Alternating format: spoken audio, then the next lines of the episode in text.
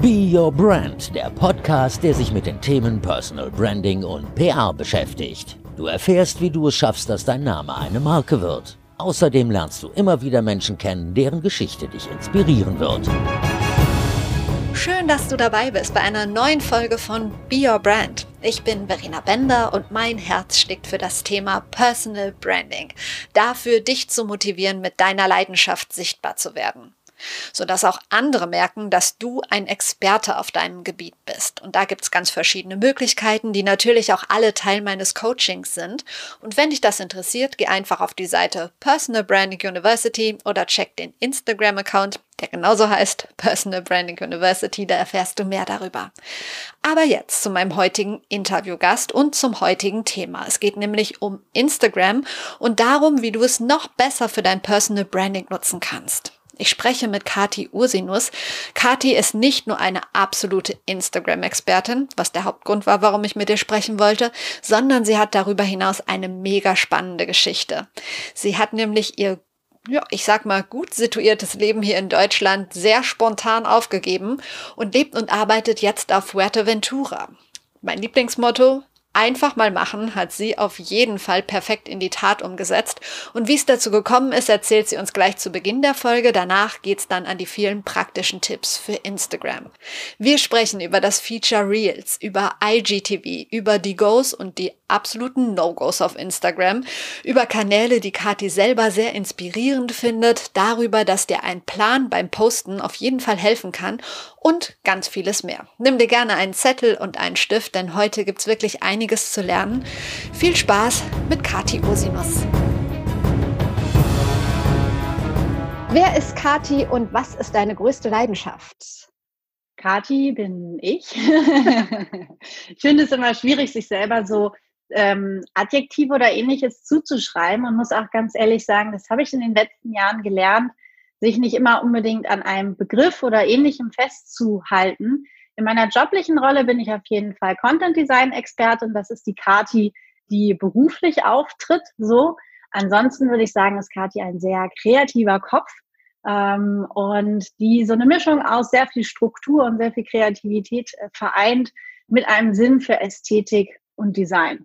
Das würde ich, glaube ich, mal so kurz zusammenfassen, was Kati ist dahinter. Und die Leidenschaft ist definitiv alles, was damit zu tun hat, wie Dinge aussehen, wie man ähm, Designs verarbeiten kann. Und vor allem, es geht bei mir ganz, ganz viel um die schöne Verpackung. Also ich liebe es, Inhalte einfach mit schönen Designs zu verpacken, sei es auf Instagram oder auch auf Webseiten oder auch in Online-Kursen, dass man einfach die Inhalte wirklich auch schön präsentiert. Und das ist so nicht nur mein Business, sondern auch wirklich meine ganz persönliche Leidenschaft dahinter. Auf eigentlich all das gehen wir nachher noch äh, intensiver ein. Jetzt erstmal noch zu dir, damit wir dich so ein bisschen besser kennenlernen. Wann ist für dich ein Tag ein richtig guter Tag? Also was würde dich heute Abend so richtig glücklich machen? Ich muss sagen, eigentlich sind alle meine Tage schön. Ähm, mich macht glücklich, wenn ähm, ich das irgendwo geschafft habe, was ich mir vorgenommen habe, wenn ich ähm, Pausen gemacht habe. Ich muss sagen, so dieses klassische Wann war ein Tag schön für dich, hm, das hätte ich vor drei Jahren noch anders beantwortet, als ich noch in Deutschland gelebt hatte und irgendwie noch meinen festen Job hatte. Ich habe mir ehrlich gesagt total Pipi Langstrumpf-Style, muss ich auch ganz ehrlich sagen, mein Leben so gestaltet, dass ich sagen kann, meine Tage sind alle schön und ich gehe grundsätzlich eigentlich gut und, und befriedigt und fröhlich irgendwie abends wiederum schlafen, weil ähm, ich tagsüber für mich das mache oder das auch in Fokus stelle, was ich machen möchte und habe ehrlich gesagt gelernt über die Dinge, die ich vielleicht nicht gerne mache, so dieses Machen statt Meckern ist eher so ein bisschen mein, mein Motto dahinter, dass ich die Dinge dann einfach trotzdem mache und mich gar nicht so sehr damit beschäftige, war das jetzt gut, war das jetzt schlecht, rege ich mich darüber auf, sondern die Dinge auch manchmal einfach so hinzunehmen, wie sie sind und aus dem, was da ist, einfach wirklich das Allerbeste zu machen. Machen statt meckern. Was für ein tolles Motto. Jetzt ähm, ein paar ganz kurze Fragen. Du darfst dir mal einen Begriff aussuchen, das, was besser zu dir passt. Pasta oder Pizza? Pasta. Berge oder Meer? Meer. Dachte ich mir jetzt fast. Sport oder Couch? Oh, Couch. Ich bin nicht so die sportliche. Ich sehe nur so aus. Bier oder Wein? Gar nichts von beiden. Ich trinke keinen Alkohol. Ich liebe Tee. Ah. Instagram oder Pinterest? Auf jeden Fall Instagram. Ich bin bei Pinterest nicht aktiv. Okay, du hast einen mega spannenden Weg hinter dir, der ja wahnsinnig auch lang war. Du warst Schauspielerin, ähm, hast dann im Investmentbanking-Bereich gearbeitet und bist jetzt selbstständig auf äh, Fuerteventura. Kannst du uns mal ganz kurz reinholen, wie es dazu kam? Absolut. Also gestartet, ich bin mit der Schauspielerei ganz früh schon. Ich habe mit 15 angefangen ähm, zu Schauspielern, habe das auch hauptberuflich gemacht und eigentlich in dem Moment bin ich auch in, in eine hauptberufliche Berufstätigkeit so eingestiegen. Dadurch war natürlich meine Schule auch immer so ein bisschen nebensächlich, sagen wir mal. Ich habe das immer nebenbei gemacht, aber ich habe auch nebenbei meinen Bachelor und meinen Master gemacht und war immer sehr ähm, darauf orientiert, wirklich zu arbeiten, weil ich diese Praxis unglaublich liebe. Ich mag es mit Menschen zu arbeiten, wirklich auch an Projekten zu arbeiten und theoretische Sachen liegen mir nicht so ganz.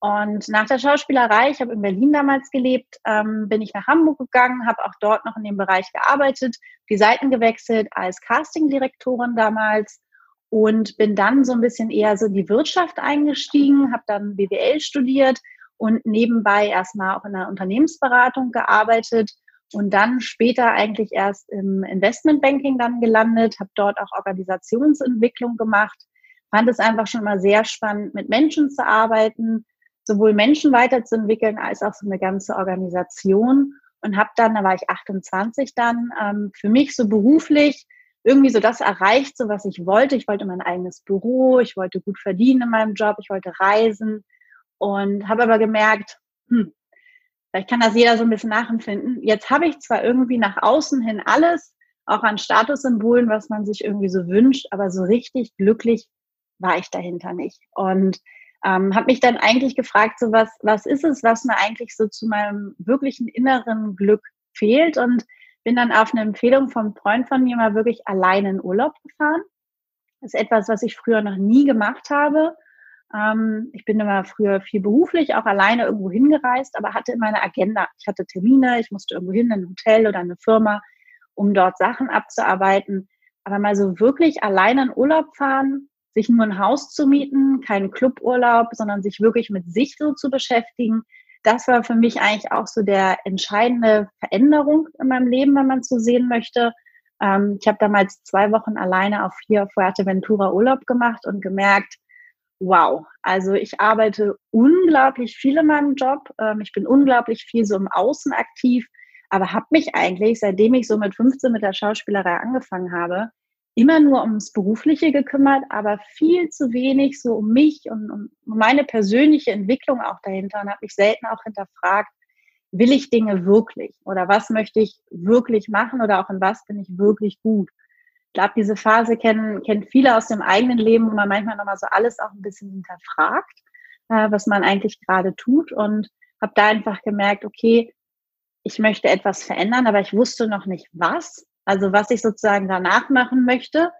Und ähm, habe gesagt, okay, solange ich das nicht weiß, bringt es mir auch nichts, weiterhin so weiterzumachen, wie ich es bisher getan habe. Also in meinem Job zum Beispiel, ich habe in Hamburg gewohnt, in der Innenstadt ähm, und habe gemerkt, ich möchte mal eine komplette, eine komplette Veränderung durchmachen und habe sehr spontan entschieden, ich äh, kündige meinen Job, ich äh, löse meine Wohnung im Grunde auf und es mir so gut in Spanien auf Fuerteventura gefallen und ich möchte ja einfach noch länger da bleiben. Und so kam es eigentlich dazu, dass ich gesagt habe, okay, ich, ich wandere aus. Das war eigentlich so der, der erste Schritt.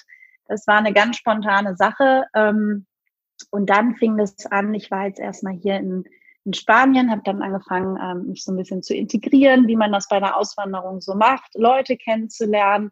Habe schnell gemerkt, dass es natürlich beruflich von dem, wo ich herkomme, hier auf einer Urlaubsinsel nicht die Möglichkeiten gibt. Ich wollte auch nicht weiter im Investmentbanking arbeiten, sondern habe gemerkt, ich, meine, meiner Familie sind alle selbstständig. Ich möchte irgendwie auch was Eigenes an den Start bringen. Und ich war witzigerweise, vorher hatte ich nichts mit Design zu tun. Ich hatte nichts mit Instagram zu tun. Also ich war da noch nicht mal aktiv, sondern wenn, war ich bei LinkedIn, weil ich halt beruflich eher mich orientiert habe und bin dann da ehrlich gesagt einfach so zugekommen. Äh, ich habe das einfach mal gemacht. Ne? Dieses einfach mal machen könnte ja gut werden, ist ja das zweite Motto irgendwo von mir. Ähm, und habe damals ähm, mich viel mit Instagram beschäftigt, habe mit äh, dem Design-Tool Canva auch erste Designs erstellt, habe gemerkt, die kommen unglaublich gut an bei meiner Community und habe dann so Stück für Stück eigentlich ausprobiert, könnte man daraus nicht auch eine Selbstständigkeit machen. Also ich hatte gar nicht einen Businessplan, wie man sonst immer kennt.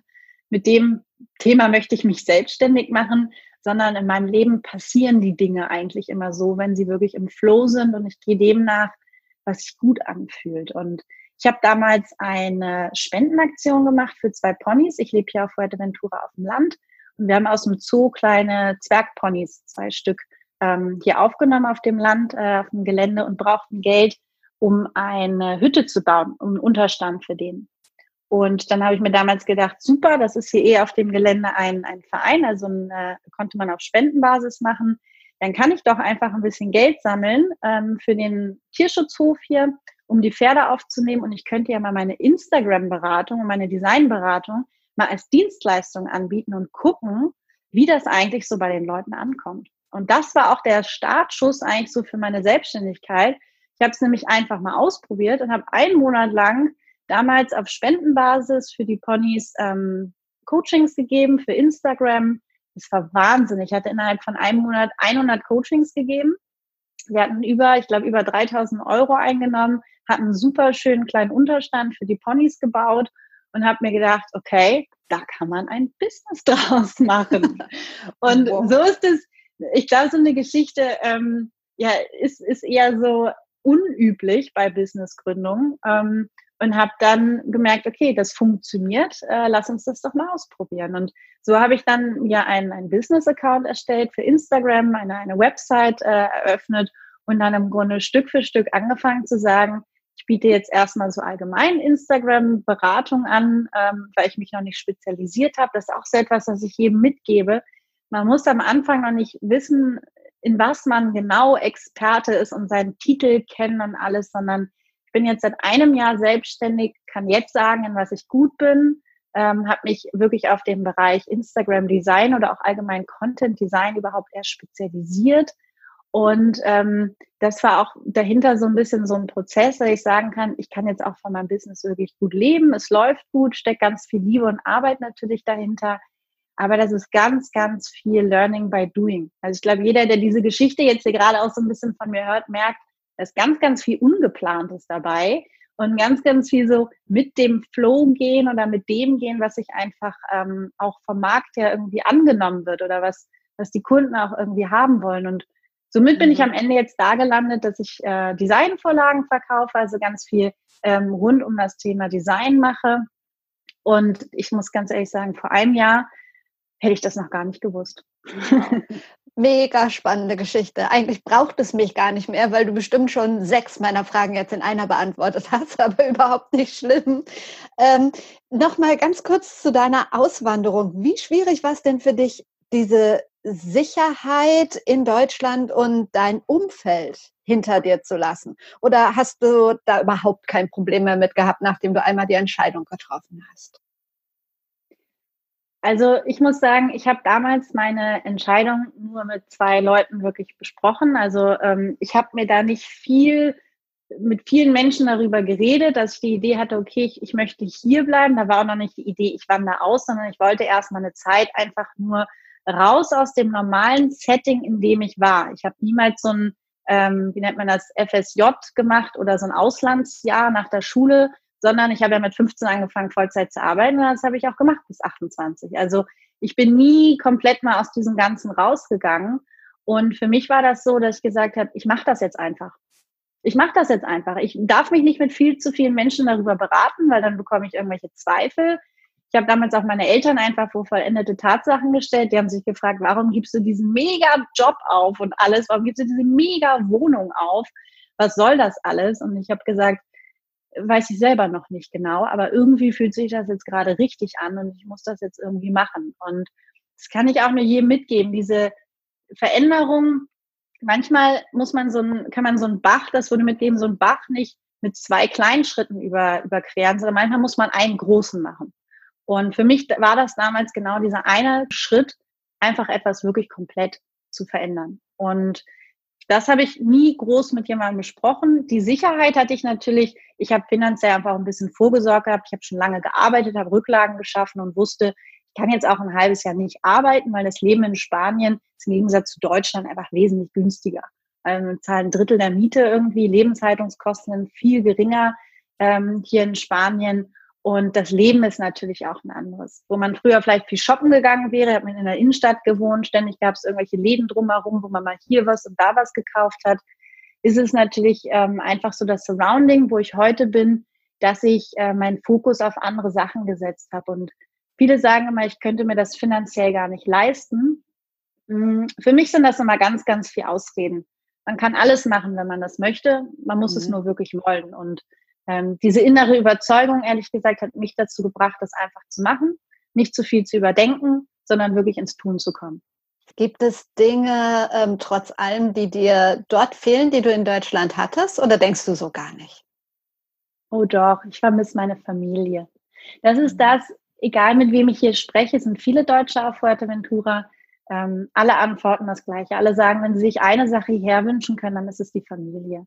Weil man natürlich, wenn man im Ausland lebt, ähm, meine Familie ist in Hamburg, sind auch nur fünf Stunden Flugzeit, aber ähm, das, das macht man nicht mal ebenso. Also es ist schon auf jeden Fall meine Familie, die ich vermisse. Ein Stück weit auch der Bereich deutsche Kultur, also ähm, dass man mal ins Kino geht oder natürlich einfach so kulturelle Sachen mitnimmt, irgendwelche Konzerte oder Veranstaltungen. Ähm, das hat man hier natürlich anders. Das ist einfach eine andere Kultur, in der man sich auch integrieren muss. Und da muss ich sagen, das fehlt mir schon manchmal. Mhm. Ähm, deine Mission ist es, steht auf deiner Seite, ähm, Social Media wieder social machen. Was genau meinst du damit? Für mich ist es so, ich habe durch Social Media damals einfach oder speziell einfach auch so durch Instagram viele tolle Menschen kennengelernt und für mich ist dieses soziale Miteinander unglaublich wichtig, weil Instagram hat auch so seine, seine Schattenseiten, dass man einfach sagen kann, die Leute sind halt so nach außen hin irgendwie sozial oder auch nett, aber hintenrum dann wiederum nicht. Und für mich ist es ganz wichtig, auch durch meine persönliche Entwicklung sehr authentisch mich zu zeigen auf Instagram, einfach auch so, wie ich bin. Und das gebe ich einfach auch meinen Kunden immer mit, wirklich zu sagen, okay, das hier ist eine soziale Plattform. Das ist hier nicht, du kannst ja nicht nur Werbung für deine Produkte machen oder deinem Grunde deine Community ausquetschen und die schlecht behandeln und hör mal, ich will mehr Leute, aber ich kümmere mich um die nicht, sondern dieses Soziale dahinter ist wirklich für mich etwas, es geht hier ums Vernetzen, um das Miteinander. Und deswegen habe ich auch gerade so Anfang des Jahres 2020 ganz, ganz viele Community-Aktionen gemacht, um einfach meiner Community zu zeigen, hey, Instagram ist nicht nur Konsumieren von Inhalten, sondern es geht hier um den Austausch, um Kontakte knüpfen. Ich habe Offline-Events organisiert, auch in Hamburg selber, wo ich gesagt habe, hey, lass uns mal offline treffen und austauschen. Wir können so viel voneinander lernen. Und manchmal ist man ja auf der Welt total verstreut, selbst in Deutschland verstreut. Und dass man wirklich Kontakte knüpft von Menschen, wo man sagt, okay, ich kann von dir lernen oder von deiner Lebenseinstellung irgendetwas Positives von mir für mein eigenes Leben mitnehmen. Und das ist für mich auch so dieser Kern von diesem Make Social Media Social Again, dass man wirklich dieses Social als etwas betrachtet, ähm, was wir auch im wirklichen Leben haben. Also der Umgang miteinander sollte genauso sein wie im realen Leben auch. Kannst du vielleicht dein Business noch ein bisschen genauer erklären? Also du hast gerade die Offline-Events erwähnt, ähm, Coachings und ähm, dass du Designvorlagen für Instagram erstellst. Jemand, der jetzt eigentlich gar nicht auf Instagram unterwegs ist, groß. Ähm, was, was hat der darunter zu verstehen? Was sind diese Designvorlagen? Was bedeutet das? Das ist unglaublich lustig. Das erlebe ich ganz oft, wenn ich mit Leuten spreche, die gar nicht bei Instagram sind oder hier auf Fuerteventura. Viele Leute sind Wassersport unterwegs sind. Ähm, ich sage mal eher so draußen findet ihr Leben ganz viel statt, wenn man im Online-Leben nicht unterwegs ist. Dann wirklich zu erklären, okay, was, was mache ich eigentlich so? Ähm, Im ersten Sinne habe ich einfach ein Online-Business. Also ähm, ich verkaufe Dienstleistungen und Produkte online. Das ist so im Grunde das grobe Setting von dem Ganzen. Und spezialisiert habe ich mich darauf, dass ich unglaublich gerne ähm, so etwas wie Infografiken oder auch Designs erstelle und habe einfach gemerkt, ich, ich mache das gerne für mich, aber es gibt so viele Selbstständige ähm, da draußen, seien es Anwälte, Coaches, Berater, Trainer, ähm, die auf Instagram sich gerne platzieren möchten und auch Kunden gewinnen möchten. Und oft wissen sie aber gar nicht, wie soll ich meine Inhalte jetzt genau darstellen? Also was, was soll ich am Ende des Tages auf Instagram dann posten und teilen? Und dafür habe ich mir einfach ganz viele tolle Designs schon überlegt, die meine Kunden ganz einfach als Vorlagen nutzen können. Somit nehme ich ein ganz, ganz viel Arbeit schon ab. Also die Kreativleistung ein Stück weit mache ich für sie und sie liefern am Ende des Tages nur noch den Inhalt. Das ist auch so etwas, das hat sich ganz ehrlich so in den letzten sechs, sieben Monaten erst entwickelt, dass ich mich darauf genau spezialisiert habe. Wenn wir jetzt in einem halben Jahr sprechen würden, könnte ich mein Business wahrscheinlich nochmal ganz anders beschreiben. Aber so zum jetzigen Status quo ist es im Grunde das, worauf ich mich hauptsächlich fokussiere. Ich liebe es auch offline was zu machen, aber man muss auch realistisch bleiben. Ich lebe hier in Spanien. Hier sind auf Fuerteventura nicht viele Leute, die was mit Instagram machen. Also so etwas findet zum Beispiel viel, viel mehr auch in, in Deutschland statt oder auch, ich werde eine Workation hier in Spanien organisieren, weil viele natürlich lieber in die Sonne wollen, nicht in Deutschland was machen wollen, dass man zusammenkommt. Ich habe viele Ideen, was in meinem Business alles noch passieren soll, aber am Hauptpunkt konzentriere ich mich wirklich darauf, dass ich anderen Menschen helfen möchte, die selber selbstständig sind, ähm, ihre Inhalte einfach toll zu präsentieren und vor allem, dass sie sich auf ihre Expertise konzentrieren können und ich mich um alles andere kümmere. Ich persönlich habe dich ja über deinen Podcast gefunden. Da gab es Tipps ähm, für Instagram und eine Folge hieß Instagram als Marketingkanal. Das fand ich super spannend, weil ich finde, das hat ja auch mit dem Thema Personal Branding immer zu tun. Und da habe ich mich gefragt, ähm, muss Instagram oder kann Instagram eigentlich auch für Unternehmen funktionieren, ähm, wenn man gar kein Gesicht zeigt und es nicht an einer Person aufgehängt ist? Oder denkst du, es macht immer mehr Sinn, wenn gerade bei Instagram was Persönliches drin ist in einem Account? Das kommt ein bisschen darauf an, was das Ziel von dem Unternehmen selber ist. Also wenn man sich große Unternehmensaccounts anschaut, gibt es sehr, sehr gut laufende, die wirklich kreativen und tollen Content liefern wo man nicht ein Gesicht dahinter hat. Also wenn ich jetzt als Beispiel Nike, Coca-Cola, Riesenfirmen nehme, ich glaube, das Profil wird nicht der Gründer selber sein in irgendeiner Form, sondern das ist ja auch einfach eine Marke an sich, die man sich schon aufgebaut hat. Ähm, Unternehmen behandle ich grundsätzlich ganz, ganz anders noch wirklich als Einzelperson. Wenn jemand oder auch kleine, kleine Firmen, wenn man in dem Bereich tätig ist, empfehle ich immer wirklich auch, da ist die Persönlichkeit ganz entscheidend, weil ne, Social Media, es ist Social, wir kaufen Produkte oder auch wir folgen Personen aufgrund auch ihrer Persönlichkeit. Der Inhalt ist meistens auch super interessant und toll. Das ist auch das, worauf wir dann vielleicht als erstes kommen. Ne, du bist ja auch über meinen Podcast gekommen, denn der Inhalt hat dich interessiert. Aber trotzdem geht es ja auch hier in dem Interview ganz viel so um meine Persönlichkeit und um meine Geschichte und nicht nur vordergründig und sozusagen um die Tipps oder den Mehrwert, den ich teile. Und da ist es ganz wichtig, so ein bisschen zu unterscheiden. Großunternehmen haben eine andere Strategie dahinter. Aber für alle, und ich glaube, es ist auch so die Hauptzielgruppe, die Selbstständigen, da ist es schon wichtig, äh, man muss sich nicht ständig selber mit dem Gesicht in der Insta-Story zeigen, aber es muss ein gewissen Grad an Persönlichkeit einfach da sein, damit die Kunden auch wissen, von wem kaufe ich das eigentlich.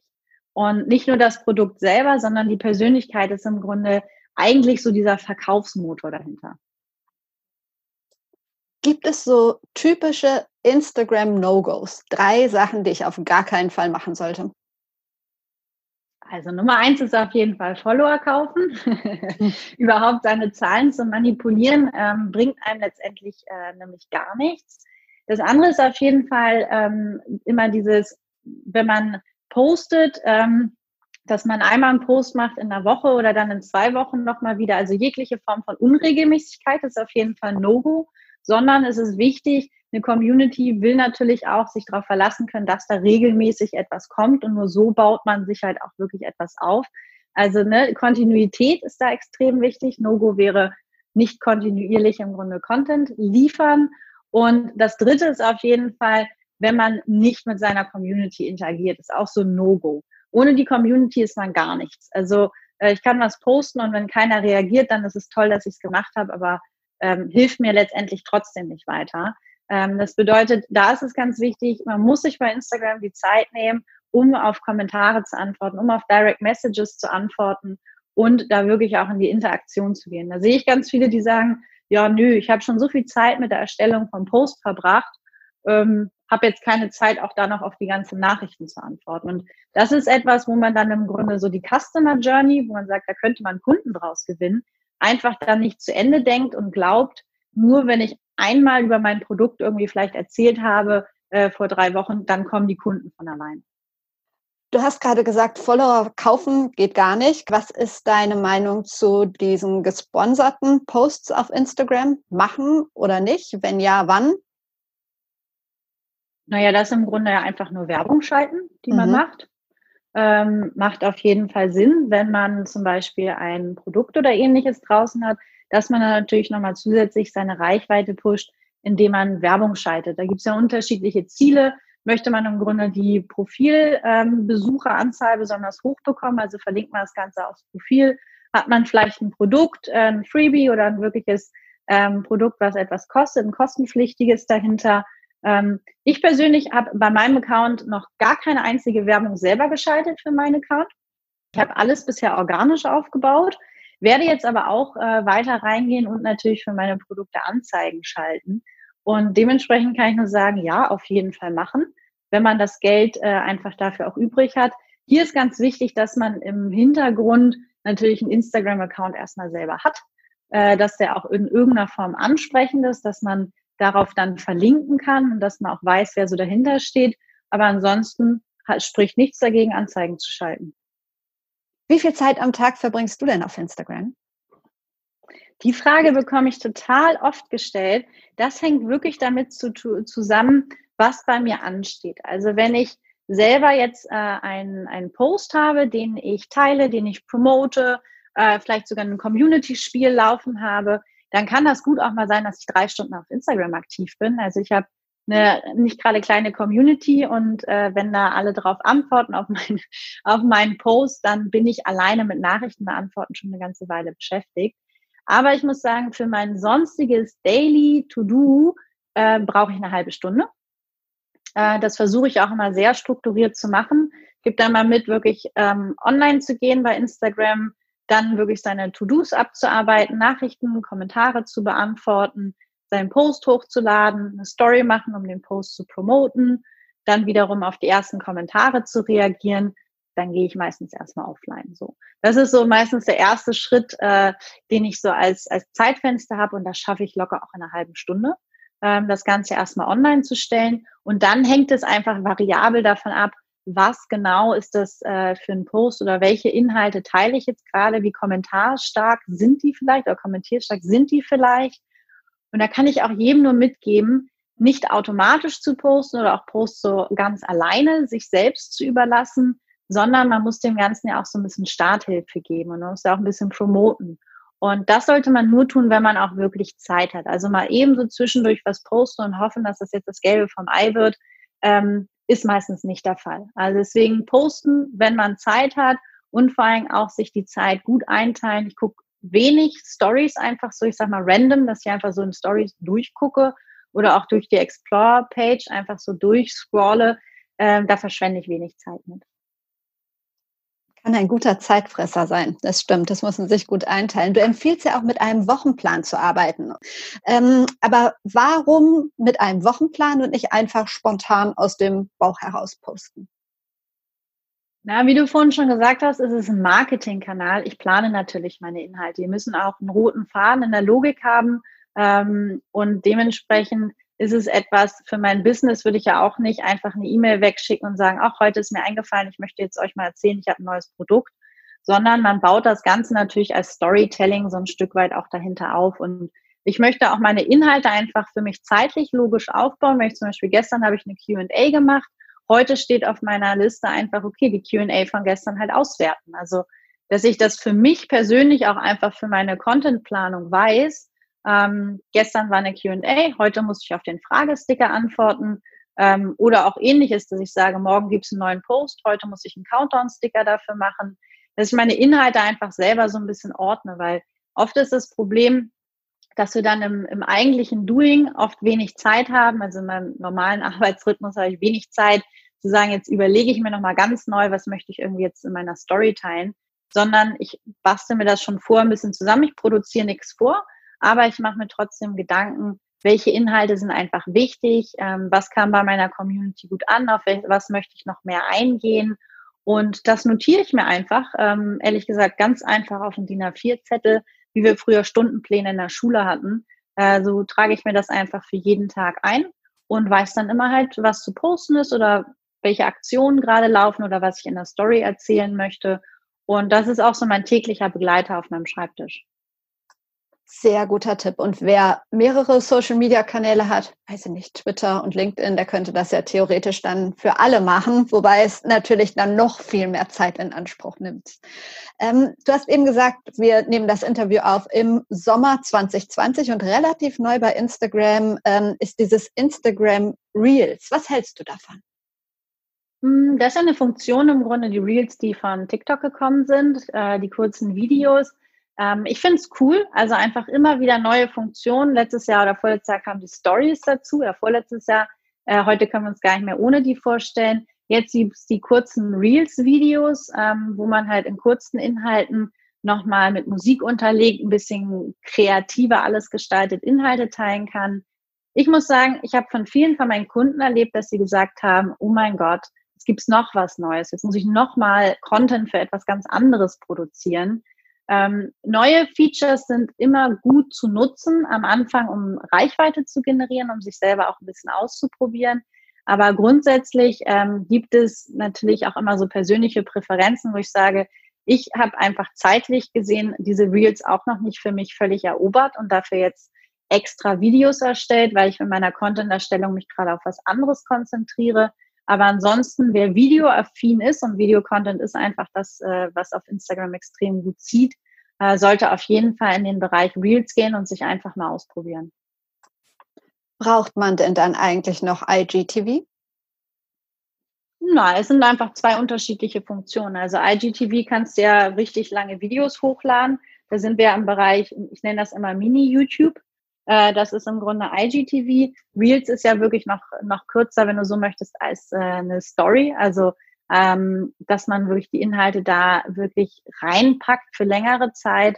Ähm, ist das alles, man kann es nicht gegeneinander ergänzen. Man kann auch nicht sagen, ich mache nur Stories und mache keine Feed-Posts mehr oder ich mache nur Feed-Posts, aber gar keine Story, keine Reels und kein IGTV. Man sollte gucken, dass man immer von allem so ein bisschen etwas nutzt aber es muss auch zur eigenen Persönlichkeit passen und vor allem auch von dem, was man irgendwo selber dahinter erstellen kann. Also ich habe eine Kundin, die sagt, ich mag einfach keine Videos. Ich fühle mich damit nicht wohl. Ich, ich möchte das nicht machen. Und auch da gibt es andere Möglichkeiten, über Texte zu gehen oder ähnliches. Man kann auch Text animieren, dass man sagt, man muss, man muss nicht immer sich selber zeigen, was man halt viel bei diesen Reels oder auch bei den IGTV-Videos immer sieht, es muss wirklich zur eigenen Person passen. Es bringt nichts, ähm, sich unter Druck zu setzen und sagen, ich muss jetzt überall Content teilen, sondern wichtig ist viel, viel mehr, dass man das macht, was die Community sich auch wünscht. Und es gibt viele Influencer, die haben unglaublich kreativen Content, was Bildbearbeitung vielleicht angeht oder Do-it-yourself-Geschichten. Da kommen diese Reels und IGTV-Videos unglaublich gut an, weil die eh schon unglaublich viele Videos drehen äh, für ihre Sachen und da geht es eher um eine Content-Verwertung. Also die produzieren oft die Reels gar nicht nur oder die Videos nicht nur für die Reels, sondern das ist eher eine Art Content-Recycling. Ich finde deinen Kanal ja mega inspirierend und da kann man super viel lernen. Den ähm, habe ich auf jeden Fall in den Show Notes. Hast du vielleicht noch zwei, drei andere Instagram-Kanäle, wo man sagt oder wo du sagst, ähm, wenn Hörer sich so ein bisschen inspirieren lassen wollen, ähm, wer es wirklich gut macht, dann sollten sie den oder den checken? Also ich persönlich finde auf Instagram äh, unglaublich kreativ die Fee Schönwald. Die macht ganz viel, so was Bildbearbeitung angeht. Über sie habe ich damals auch die App PixArt entdeckt, womit man einfach aus Fotos nochmal ganz viel Kreatives rausholen kann. Weil das Schöne an, an Designs, die ich ja erstelle, ist, dass man nicht mehr so viel Fotos braucht. Also sag mal, solche Fotoshootings ständig zu machen oder wie man das von Influencern kennt, irgendwie mit tollen Motiven an den schönsten Orten der Welt, da hätte ich gar keine Zeit zu und ich bin auch kein Model und habe dazu auch ehrlich gesagt gar keine Lust. Ähm, und wie man aber aus so einem ganz einfachen Foto wirklich noch was Kreatives rausholen kann mit PixArt, da zeigt Fee Schönwald immer wirklich tolle Tutorials und tolle Ideen, die man einfach nachmachen kann. Ich habe ja auch in der Community mal gefragt, ähm, wenn ich mit einer Instagram-Expertin spreche, was würdest du denn gerne wissen? Da kamen auch ein paar Fragen. Ich habe jetzt einfach mal zwei rausgenommen. Eine war, wenn ich jetzt beginne, einen Instagram-Kanal zu konzipieren, auf welche drei Dinge, die jetzt nicht unbedingt sofort auf der Hand liegen, vielleicht sollte ich achten? Auf welche Trends sollte ich setzen? Also gerade wenn man am Anfang ist, ist erstmal das Wichtigste, sich selber ein gutes Profil aufzubauen das wird oft immer so als Basic abgetan, aber ich muss sagen, ich sehe selten gut aufgebaute Profile, ähm, selbst von Leuten, die schon lange auf Instagram aktiv sind. Also man sollte das Profil wirklich als etwas sehen, was die eigene Präsentationsplattform darstellt. Äh, das ist extrem wichtig, dass man eine gute Bio schreibt, dass man ein passendes Profilbild auswählt, dass man sich die richtigen Namen gibt, um auf Instagram auch anständig gefunden zu werden, dass man sich Gedanken über die Highlights macht, welche man insgesamt überhaupt aufbauen möchte und dafür natürlich auch ein Konzept macht. Also dieses Profil ist Dreh- und Angelpunkt, weil es deine Präsenz auf Instagram ist. Ähm, wird abgetan, ist aber maximal wichtig. Ähm, und der andere Punkt ist, sich wirklich auch in puncto Content Design ein eigenes Branding zu überlegen. Das bedeutet, damit man in dieser ganzen Flut von Inhalten, die natürlich auch gepostet werden auf Instagram, wirklich auch hervorsticht und dass man immer weiß, okay, dieser Content ist zum Beispiel von Kati, ähm, benutze ich ganz speziell immer wieder meine Branding-Farben, meine Branding-Schrift, die ich in allen meinen Designs äh, nutze. Und dafür sich wirklich vor Gedanken zu machen, mit welchen Farben trete ich auf. Für alle, die schon Business haben, sind es die Farben, die man natürlich auch auf der Website verwendet hat. Ähm, und sich darauf auch wirklich konzentriert, dass man das stringent durchzieht. Sehr schön. Dann gab es noch eine Frage. Also ich ähm, habe zwei Themenbereiche, ähm, einmal meinen Job und einmal meine Hobbys. Ähm, macht es überhaupt Sinn, die miteinander zu kombinieren oder soll ich zwei Kanäle machen? Hm, also ein, bei Instagram gibt es im Grunde schon ganz klar vor. Es gibt die Möglichkeit, einen privaten Account anzulegen. Das ist für alle Einzelpersonen, die einfach gerne auf Instagram sind. Dort folgt man meistens auch seinen Freunden oder nur die Freunde folgen einem. Äh, hier geht es nicht darum, einen Marketingkanal zu haben, sondern einfach einen privaten Account. Ähm, Habe ich auch. Dort teile ich halt private Sachen mit meinen Freunden, wenn man so möchte.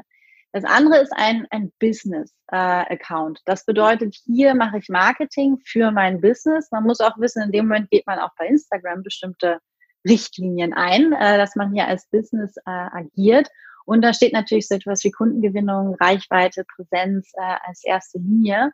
Und dementsprechend würde ich immer empfehlen, ich kenne jetzt natürlich nicht genau das Thema, inwieweit sein Business und sein Hobby vielleicht auseinanderliegen, aber sonst gebe ich immer mit, wirklich das eine ist das Business und das andere ist das Privatleben, was den Grundcontent angeht. Aber ich muss sagen, ich nehme meine Follower auch mit, wenn ich zum Beispiel verreise oder ähm, wenn ich im Garten arbeite. Ich habe hier wie so einen kleinen Hof mit Haaren und mit Hund und das zeige ich natürlich auch, weil es ein ganz wichtiger Teil meiner Persönlichkeit ist und ähm, es gibt aber auch so eine Grenze, wo ich dann sage, ähm, ne, persönlich, aber nicht, nicht privat, ähm, dass es halt irgendwo eine Grenze dazwischen gibt, was man noch zeigen möchte und was nicht. Und das muss man einfach für so einen Account sich selber auch festlegen, weil es die Follower natürlich auch irritiert. Also wenn ich jetzt häkeln würde in meiner Freizeit als Hobby und dann anfange, Häkeltipps noch zu geben und irgendwelche Wolle vorzuschlagen oder irgendwelche Häkelnadeln, dann würden die denken, Moment, es geht bei Kali doch eigentlich um, um Design und äh, warum kommt jetzt irgendwie dieses Häkeln ins Spiel und auch noch vielleicht sogar im Feed. Also da wirklich zu gucken, das zu trennen, was persönliche Einblicke sind, die man mal geben kann und das andere, was wirklich so das Hauptthema von dem Account ist. Und da sind wir wieder mitten im Thema Personal Branding. Aber äh, mitten im Thema ist gut. Wir haben schon fast überzogen. Deshalb würde ich dir jetzt einfach, obwohl ich noch ewig mit dir plaudern könnte, meine drei Abschlussfragen stellen, die da wären, Gibt es in deinem Leben ein ganz persönliches Role Model? Und wenn ja, wer ist das? Ich habe kein Role Model. Es wäre ja so etwas wie ein, wie ein Vorbild wahrscheinlich. Mhm. Ähm, ich habe ich hab niemanden, wo ich sage, dass an dem orientiere ich mich oder die, das, das wäre jetzt mein Vorbild. Okay. Nee, habe ich nicht. Ganz ehrlich. Kein Problem. Ich lasse mir immer gerne ähm, weitere Interviewpartner für den Podcast empfehlen. Also zwei Menschen, die spannend sind, mit denen ich über das Thema Personal Branding sprechen kann. Kannst du mir da jemanden empfehlen? Auf jeden Fall. Also für mich auf jeden Fall Personal Branding Expertin ist die Nicole Wehn. Die ist auch auf Instagram sehr, sehr aktiv, hat auch einen Podcast. Ähm, die kennt sich damit wirklich unglaublich gut aus. Und äh, wen ich auch noch sehr, sehr schätze, das ist die Heike von Wortkreation. Sie spezialisiert auf Content Marketing und ähm, hat mich selber auch gecoacht, wie man es wirklich hinbekommt, sein äh, Content auch auf mehreren Kanälen. Ich beziehe mich einfach sehr, sehr viel auf Instagram selber, wie man es wirklich hinkriegt, das noch zusätzlich auf zum Beispiel E-Mail oder auch auf die Website oder auch Blog einfach noch gut zu streuen. Und meine allerletzte Frage, das beste Buch, das du je gelesen hast. Oh, da kann ich ein, eine sehr gute Buchempfehlung mitgeben, und zwar meine ganz persönliche Lebensbibel, wenn man so möchte. Die hat auch damals zu meinem großen Mindshift im Kopf geführt. Das ist das Buch Formbewusstsein von Frank Berzbach. Und dieses Buch in einem Satz zusammengefasst, ähm, wenn du achtsam bist, dann hältst du die Form. Und wenn du zerstreut bist, dann hält die Form dich. Und das ist ein sehr bewegendes Buch für alle, die vielleicht in ihrem Leben auch hm, manchmal nicht ganz glücklich sind oder das Gefühl haben, ähm, so sich selber auch nochmal zu finden oder seine, die eigene Form, Lebensform äh, nochmal überdenken wollen.